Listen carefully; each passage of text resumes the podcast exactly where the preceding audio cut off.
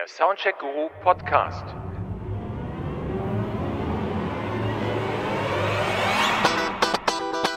Den Artikel zu diesem Podcast könnt ihr auch auf amazona.de nachlesen.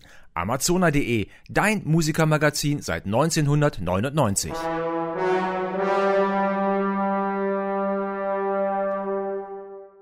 Test. Moog Teremini, Theremin Synthesizer. Einer der großen Vorzüge für Amazona zu schreiben ist ja, dass man als Autor immer wieder in direkten Kontakt mit äußerst interessanten Instrumenten und Gerätschaften kommt, die man ansonsten meist nur aus dem Internet kennt und diese dann auch noch nach Hause geliefert bekommt und ausführlich testen darf. Was hatte ich hier nicht schon alles auf dem Tisch? Mellotron, Talkbox und viele mehr und jetzt auch ein Theremin oder besser dessen populären Nachfolger, den Moog Theremini. Der ist zwar schon seit einigen Jahren auf dem Markt, doch da es ohne das Theremin vermutlich keinen Synthesizer geben würde und wir bei Amazon es tatsächlich bis heute versäumt haben, uns mal genauer mit diesem exotischen Instrument zu beschäftigen, wollen wir das jetzt unbedingt nachholen. Was mich persönlich dabei am meisten interessiert, werde ich den Moog Theremini tatsächlich am Ende auch einigermaßen virtuos spielen können? Ist der Theremini überhaupt in der heutigen Musik sinnvoll einsetzbar oder ist das nur ein Spielzeug? Ich bin gespannt. Intermezzo. Die Geschichte des Theremins. Das Theremin, das ursprünglich Ätherophon hieß, feierte unlängst seinen hundertsten Geburtstag, wurde es doch bereits 1920 vom russischen Physiker Lev Sergejewitsch Termen, der sich später in den USA Leo Theremin nannte, erfunden, der damals im Labor für elektrische Schwingungen am Physikalisch-Technischen Institut in Petrograd arbeitete was dann, sehr viel später, allgemeinhin als die Geburtsstunde des Zeitalters der elektronischen Musik und das Theremin als Wegbereiter des Synthesizers bezeichnet wurde.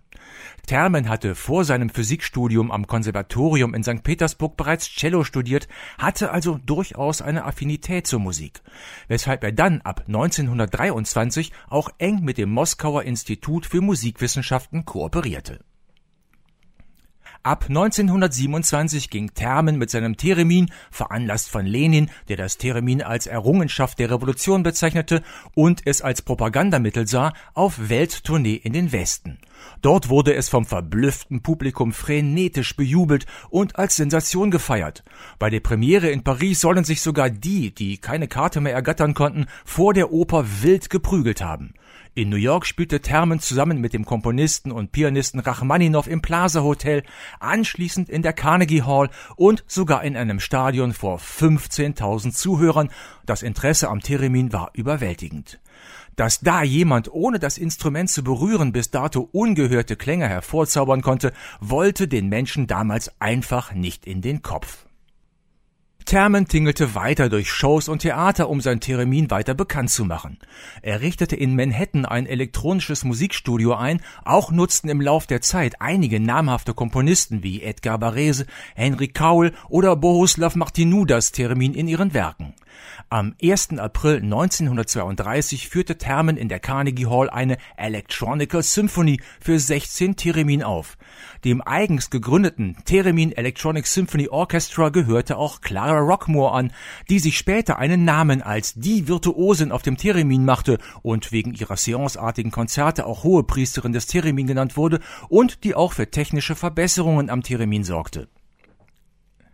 Nachdem Termen, der ja inzwischen Leon Theremin hieß, 1938 für die nächsten Jahre in einem sibirischen Arbeitslager verschwand, er hatte angeblich für die USA spioniert, machte sich 1948 der damals 14-jährige Robert Moog daran, Theremine zu bauen. Das Interesse war unvermindert groß. Inzwischen hatte die Filmindustrie das Theremin für sich entdeckt. Hitchcock setzte es zum Beispiel 1945 in Spellbound ein, deutscher Titel Ich kämpfe um dich, um den verwirrten Geist von Gregory Peck adäquat musikalisch wiederzugeben.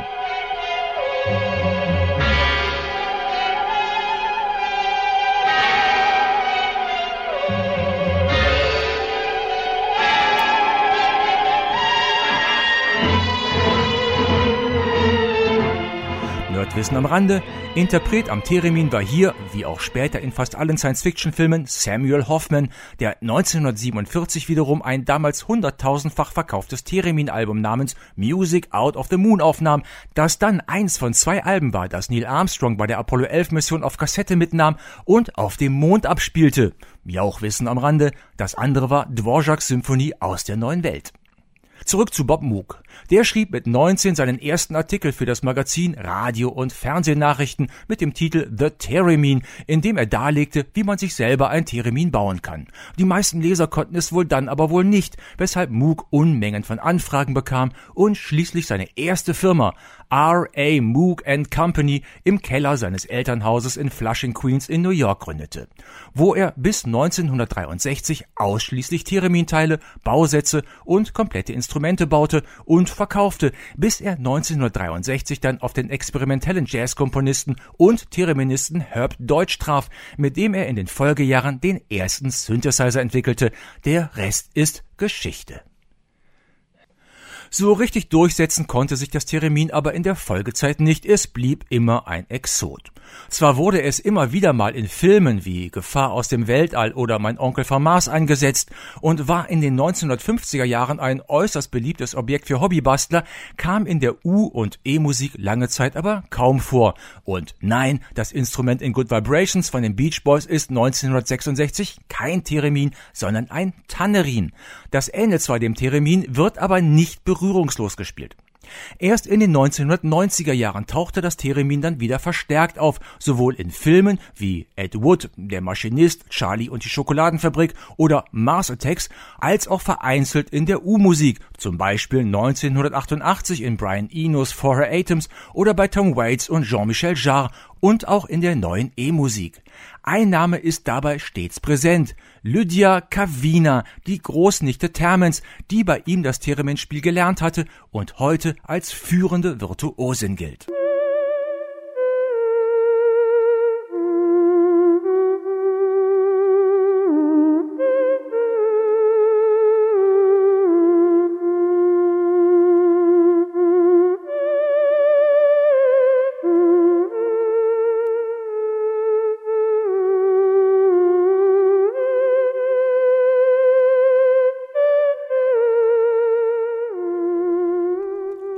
Fun Fact, bis heute ist das Theremin übrigens das einzige Instrument geblieben, das komplett kontaktlos gespielt wird.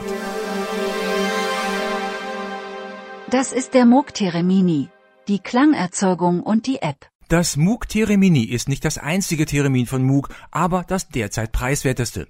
Derzeit noch im Handel sind auch das Moog Etherwave Theremin in den Ausführungen Standard und Plus für ca. 650 Euro, aber nur noch vereinzelt erhältlich und das Moog Claravox Centennial Theremin benannt nach Clara Rockmore, was ca. 1650 Euro kostet. Der Moog Theremin hat keine analoge Sounderzeugung wie ein klassischer Moog, sondern basiert klanglich auf der bewährten iPad-App AnyMoog mit ihrer Anisotropic Synth Engine. Es wird also wie ein Theremin über zwei Antennen gespielt, hat aber eine am Synthesizer orientierte Klangerzeugung. Das Theremin kommt mit 32 Presets, die den klassischen Musiksound nachbilden. Anders als bei der App lassen die sich aber am Theremin selber nicht bearbeiten oder verändern. Dazu braucht man zwingend die kostenlose App Theremin Advanced Software Editor. Die gab es anfangs nur für das iPad, was einigen Unwillen bei der Käuferschaft hervorrief, ist aber einige Zeit später auch für PC und Mac erschienen. Für letztere Versionen ist aber eine Registrierung des Moog Theremin notwendig. Mit der App lassen sich Presets bearbeiten, eigene Sounds erstellen und auf dem iPad speichern. Zudem bringt die App noch zusätzliche Presets mit. Überdies kann ich darüber verschiedene Filtertypen einsetzen, den Anteil von Filter Cutoff und Resonance für jede der beiden Antennen einzeln festlegen oder die Wellenformen etwas manipulieren. Die klanglichen Möglichkeiten sind damit also ungleich größer.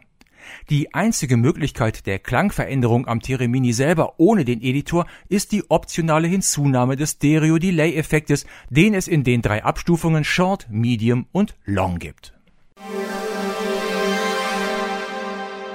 So funktioniert ein Theremin und so wird es gespielt. Das klassische Theremin basiert, wie viele andere elektronische Geräte auch, auf Oszillatorschaltkreisen aus Kondensatoren und Induktionsspulen. Die außen sichtbare Antenne zur Tonhöhenveränderung ist mit dem Tonhöhenoszillator parallel geschaltet und bildet zusammen mit der Hand des Musikers eine Art zweiten Kondensator. Durch den wechselnden Abstand der Hand zur Antenne wird die Menge der Ladung, die der Kondensator speichern kann, beeinflusst und damit auch die Frequenz des erzeugten Wechselstroms. Weil diese im Oszillator erzeugte Frequenz aber viel zu hoch für das menschliche Ohr ist, wird diese mit den Schwingungen eines weiteren Oszillators mit hörbarer Festfrequenz gemischt und verstärkt. Dieses Prinzip findet dann auch bei der zweiten Antenne, der zur Lautstärkenänderung, Verwendung. Gespielt wird das Theremin berührungslos, indem ich den Abstand meiner Hände zu den beiden Antennen ändere. Je näher ich die Hand zur Antenne bewege, desto höher bzw. desto leiser wird der Ton. Was allerdings eine sehr plumpe Spielweise wäre. Echte Virtuosen wie Lydia Kavina spielen das Theremin durch kleinste Veränderungen der Fingerhaltung, erzeugen Tremolos durch leichtes Schütteln und gekonnte Glissandi und treffen dabei noch jeden Ton fast perfekt. Was irrsinnig viel Übung erfordert. Das Theremin ist nicht nur das einzige Instrument, das völlig berührungsfrei gespielt wird, sondern auch das mit Abstand am schwersten zu erlernende Instrument. Wer da nicht ausdauernd und lange übt, der mag zwar ein paar nette Sci-Fi-Effekte erzeugen, aber sicher keine hörenswerte Musik. Da sollte man anfangs besser einen Kopfhörer nutzen, will man nicht den Besuch des Tierschutzes herausfordern, der nach den angeblich gequälten Katzen suchen will. Hier mal ein kleines Stückchen von Lydia Kavina.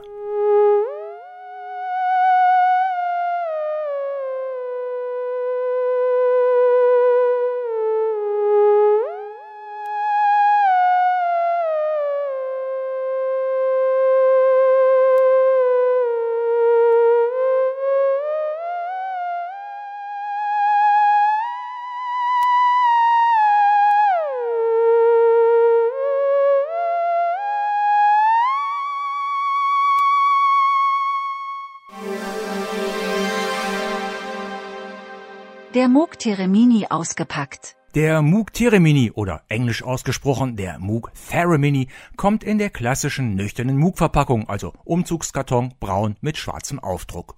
Zum Lieferumfang gehören neben dem Theremin selber natürlich das Netzteil mit abnehmbarem Kaltgerätesteckerkabel, wahlweise in US- oder in EU-Ausführung, ein gedrucktes ausführliches englisches Handbuch, ein großformatiges Quickstart Manual, dessen Rückseite komplett mit dem Moog-Logo bedruckt ist, ein stylischer Wandschmuck und dem üblichen großen, knallbunten Moog Comic Poster. Was ebenfalls Wandschmuckqualität hätte, wäre es nicht 20 Mal gefaltet worden.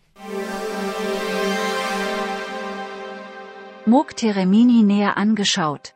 Design und Bedienfeld. Müsste ich das sehr eigenwillige Design des Moog Theraminis mit wenigen Worten beschreiben, so fallen mir zuerst Kolani, Raumschiff Orion und die Roaring Sixties ein. Das weiße, rund elliptische Kunststoffgehäuse scheint direkt aus einem Science-Fiction-Film der 60er Jahre zu kommen, wobei der silberne Metallgriff, der eigentlich ja die Antenne zur Lautstärkeregulierung ist, frappierend an das Star Trek-Logo erinnert. Wie auch immer, in der großen weiten Welt der musikalischen Gerätschaften hat das Moog Theremin diesbezüglich auf jeden Fall ein Alleinstellungsmerkmal und einen hohen Wiedererkennungswert und ist auf ein Stativ montiert ein echter Hingucker in der individualisierten Wohnungseinrichtung. Die Pitch-Antenne ist in einer Aussparung am Boden untergebracht und muss dann erst noch eingesteckt werden. Für die Ich stelle meine Geräte aber alle auf den Tisch Musiker hat der Moog Theremin vier stabile Gummifüßchen. Besser ist es aber auf jeden Fall, das Instrument mit Hilfe der Dreiachtelbohrung auf einem Stativ zu befestigen. Warum? Das erkläre ich gleich. Auf der Frontseite befindet sich das Bedienfeld. Das wirkt, als hätte sich eine kleine schwarze eckige Kiste aus dem ansonsten komplett runden Gehäuse geschoben. Mittig ein kleines schwarz-weiß Liquid Crystal Display aka LCD, 128 x 64 Pixel groß und hintergrundbeleuchtet, um das rechts und links je zwei Drehregler angebracht sind. Links ist der Regler für die Lautstärke und die Pitch Correction, mit der ich die Tonhöhe von stufenlosem Gleit zu hart getrennten Tonschritten ändern kann, was schon mal eine große Erleichterung gegenüber dem klassischen Theremin ist, wo das Treffen des richtigen Tones nur mit viel Übung und nie so ganz wirklich erreicht werden konnte. Die Pitch Correction kann man vielleicht mit den Buntstäbchen auf einem Gitarrenhals vergleichen, nur dass die hier dann automatisch angefahren werden und ich nicht erst noch den Finger drauflegen muss. Zwischen den beiden Reglern und dem Display finden sich noch zwei unauffällige Taster. Einer zum Einstellen des Grundtones und einer für die Scale, also die Tonart. 22 stehen da zur Auswahl, darunter sämtliche Kirchentonarten, Pentatonic, Major und Minor Blues, Fifth, Major und Minor Third, Whole Tone und Chromatic sowie World Music Exoten wie Ryukyu, Egyptian, Gypsy oder Arabian. Rechts vom Display dann der Regler, um durch die 32 Presets zu scrollen und der Amount-Regler für den Stereo-Delay-Effekt, der über den daneben liegenden Taster zugeschaltet wird. Mit einem weiteren Taster komme ich ins Setup des Termini. Bei den Tastern muss ich jeweils entweder durchsteppen oder, will ich zu weiter entfernten Einstellungen wechseln, den Knopf gedrückt halten und am Preset-Regler drehen, was deutlich schneller geht. Moog Teremini näher angeschaut. Die Anschlüsse. Auf der Frontseite befindet sich im Bedienfeld der Mini-Klinkenanschluss für den Kopfhörer. Gut so, ich bin kein großer Freund von diesbezüglichen Buchsen auf der Rückseite, wo dann stets das Kabel über dem Gerät hängt und im Weg ist. Dort sind dann die Anschlüsse für das 12 Volt Netzteil samt großen Powerbutton und ein CV-Out untergebracht, über den ich den Theramini mit einem passenden analogen Synth verkabeln kann. Darüber lassen sich MIDI-Messages bzw. Steuerspannungen einstellbar von 0 bis 5 oder 0 bis 10 Volt schicken und empfangen. Dabei sind im Setup wahlweise die Pitch oder die Volume-Antenne als Kontrollquelle auswählbar. Daneben dann die beiden Klinkenbuchsen für den Stereoausgang. Zwar besitzt der Moog Theramini auch einen kleinen eingebauten Speaker, doch der klingt dann auch so. Eben wie ein kleiner eingebauter Speaker in einem Kunststoffgehäuse. Nett, wenn man mal einfach so ein wenig herumspielen möchte, ohne die ganze Anlage hochzufahren oder wenn man den Theramini Heiligabend in die gute Stube schleppt, um dort zur musikalischen Weihnachtsbelustigung beizutragen, aber ansonsten eher verzichtbar. Der Stereoausgang wird aber leider nicht über den Volumeregler gesteuert, sondern gibt immer volle Pulle. Da muss man dann halt am Mixer nachjustieren, was ich etwas umständlich finde, aber nun gut. Über die Mini-USB-Buchse kann ich die MIDI-CC-Daten an den Computer, an das Tablet oder sonstige MIDI-Devices schicken, um den Theramini als ungewöhnlichen Controller zur Steuerung anderer Klangerzeuger einzusetzen, was besonders auf der Bühne natürlich recht eindrucksvoll ist, aber auch sonst eventuell ungeahnte Möglichkeiten bietet, einfach mal ausprobieren.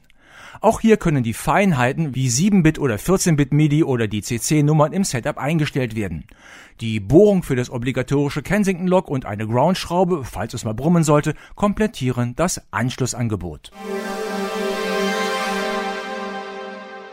Moog Teremini eingeschaltet. Kalibrierung und Anfangsschwierigkeiten. Bevor es musikalisch losgeht, muss der Moog Theramini noch kurz kalibriert werden, um ihn an seine Umgebung anzupassen. Wird der Theramini also an einen anderen Ort gestellt oder längere Zeit nicht genutzt, ist die erneute Kalibrierung erforderlich. Die geht aber schnell in fünf Schritten über die Bühne, einfach den Anweisungen im Display folgen. Einmal vier Fuß entfernt hinstellen und jeweils die Hand einmal nah und einmal weit weg von den beiden Antennen platzieren, das war es aber auch schon wieder. Da der Moog Theramini mit seinen zwei Antennen auch auf Objekte in der Nähe reagiert, ist es wichtig, ihn einigermaßen frei aufzustellen, am besten natürlich auf einem Stativ. Da hat man dann auch gleich die richtige Höhe. Es wird empfohlen, den Theramini ungefähr auf Höhe des Bauchnabels zu haben, was bei Tischen ja bei den meisten von uns eher nicht der Fall sein dürfte. Ein Stativ sollte also, falls nicht schon vorhanden, ebenfalls mit einkalkuliert werden. Dann eben noch im Setup das Theramini auf Automute stellen. Warum? Weil es ansonsten einen lautstarken Dauerton gibt, wenn man sich vom Instrument entfernt, da Hand weit weg ja volle Lautstärke bedeutet. Ist das geschehen, kann ich loslegen. Es heult, jault und zirpt, da ich mit viel zu großen Bewegungen im Stile großer Dirigenten vor dem Theramini agiere. Weniger ist hier tatsächlich mehr. Mit der Zeit stelle ich fest, dass selbst das vorsichtige Krümmen eines Fingers schon zu wesentlich kleineren hörbaren Veränderungen führt, aber auch das will erst einmal gelernt sein. Zum Glück wird im Display nicht nur die gerade klingende Note angezeigt, sondern auch mit einer Art digitaler Wasserwaage bescheinigt, wie weit ich nun vom perfekten Treffer entfernt bin. Damit kann und muss man gut und vor allem auch viel üben. Zwar kann ich über die Pitch Correction der Theramini dazu überreden, zum Beispiel nur Ganztonschritte auszuführen, was das anfängliche Gejaule etwas minimiert, Trotzdem aber muss ich ja immer noch durch vorsichtiges Herantasten den richtigen Ton suchen und finden. Und selbst der ist dann nicht ohne Durchgangsnoten zu erreichen, da der Sound der Theraminis ja niemals stoppt.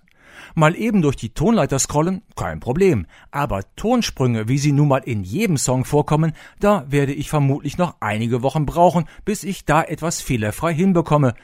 Dass das durchaus funktioniert, beweist diese Aufnahme, die ich auf YouTube gefunden habe.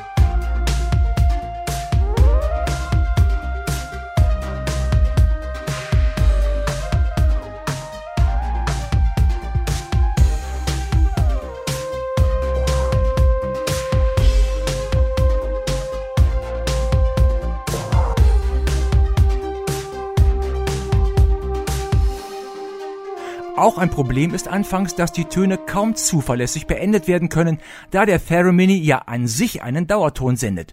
Der stoppt nur, wenn ich die Hände außerhalb der Reichweite der beiden Antennen ziehe und zuvor Automute aktiviert habe oder wenn ich die Volume-Hand auf die Antenne lege. Und will ich während eines Tracks mal ein anderes Preset wählen, muss ich dazu an den Preset-Regler, der aber unmittelbar neben der Pitch-Antenne liegt, was dann wiederum dazu führt, dass der Moog Theremin trotz Automute sofort wieder loslegt, wenn ich mal vergesse, das Volume mit der zweiten Hand runterzufahren. In beiden Fällen wäre ein Pedalanschluss zum Muten eine wirklich große Hilfe, zumindest anfangs. So klingt der Moog Theremin. Trotz meiner spielerischen Unzulänglichkeiten will ich euch natürlich ein paar Soundkostproben nicht vorenthalten. Starten wir mal mit dem klassischen Theremin Sound ohne Pitch Correction oder Effekte.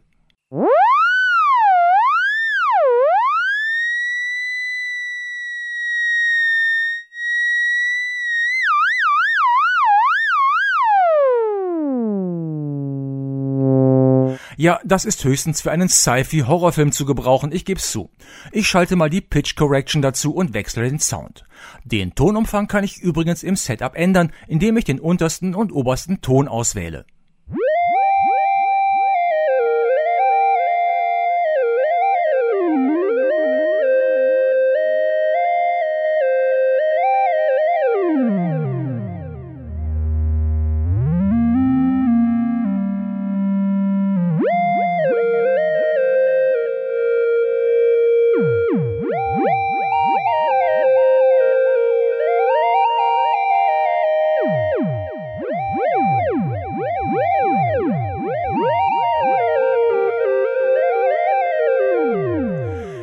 Ja, schon besser. Probieren wir es mal mit einem Moog-typischen Sound wie diesen hier. Der heißt nicht nur super fett, sondern ist es auch. Am Ende versuche ich mich an einem Triller.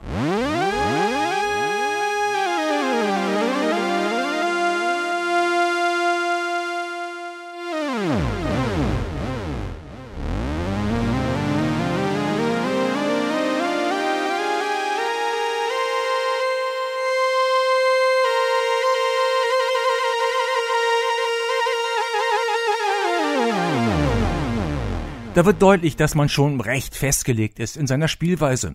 Kein Aftertouch, kein willkürliches Glide, ein kurzes Portamento oder Keygliss, da ist ein Theremin schon sehr speziell. Mit viel Übung lassen sich zwar andere Techniken zaubern, aber das geschieht eben nicht auf Knopfdruck. Kein Wunder, dass viele der großen Theremin-Virtuosen von den Streichinstrumenten kommen. Man kann die Pitch Correction ja stufenlos ändern. Es muss ja nicht immer ganz oder gar nicht heißen. Hier zum Beispiel steht sie auf halbe Kraft, perfekt für den dezenten Spuksound.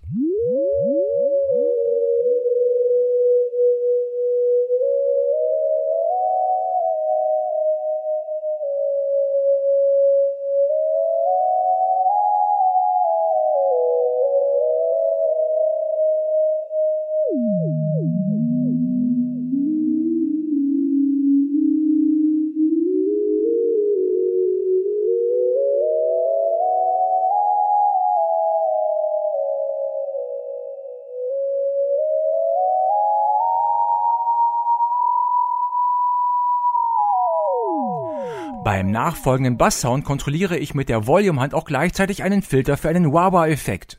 Der allerdings ist vorgegeben und kann nicht freischnauze am Theremin eingestellt werden. Schade eigentlich.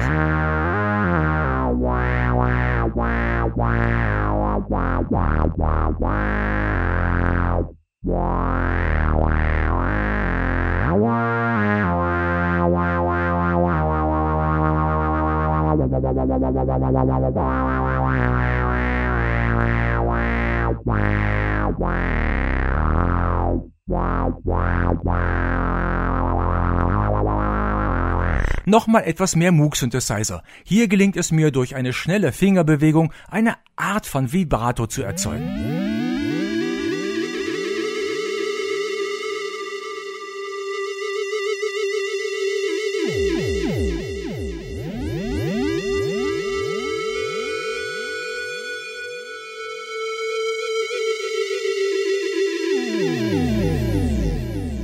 Okay, ihr müsst jetzt ganz stark sein. Ich versuche mich am Star Trek Thema und stelle fest, dass schon ein Millimeter Abstand mehr oder weniger über Treffer oder voll daneben entscheiden kann. Was gar nicht so einfach ist, wenn man ständig mit den Augen am Display klebt, um zu checken, ob der richtige Ton in der Nähe ist.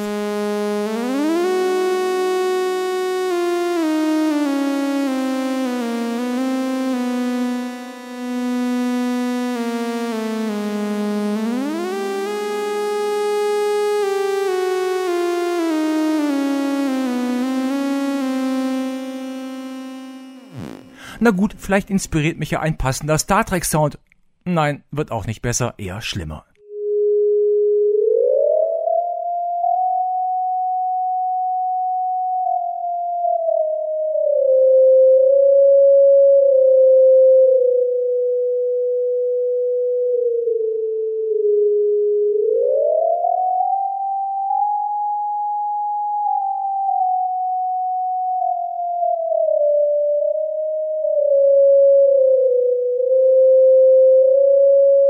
Die Star Trek Musik ist aber mit ihren Sprüngen nicht unbedingt der richtige Einstieg für einen Theremin-Anfänger. Wer seine Ziele nicht ganz so hoch steckt, der bekommt auch zu Beginn schon melodieähnliche Verläufe hin.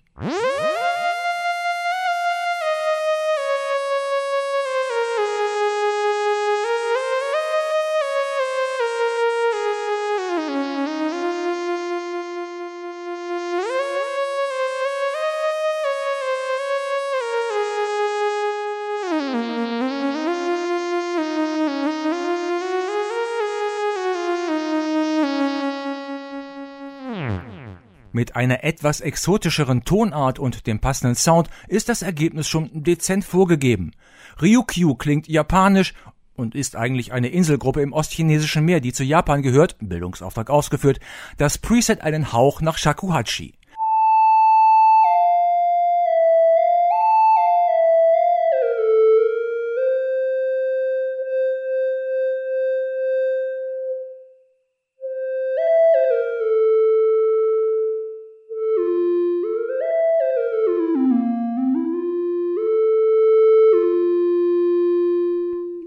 So genug Theremin Solo. Vielleicht werden meine Anfängerspielfehler nicht ganz so deutlich, wenn ich einen einfachen Klaviertrack drunter lege und dazu etwas improvisiere. Mal ausprobieren.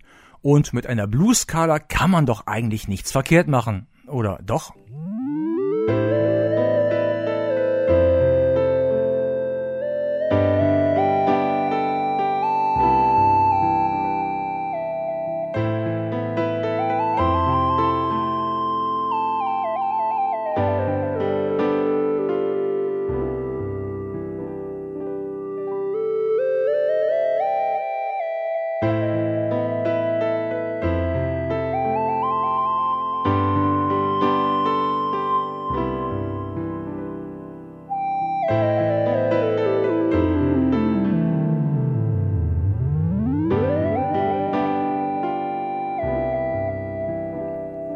Zum Schluss noch ein Versuch mit einem etwas clubtauglicheren Track als Backing.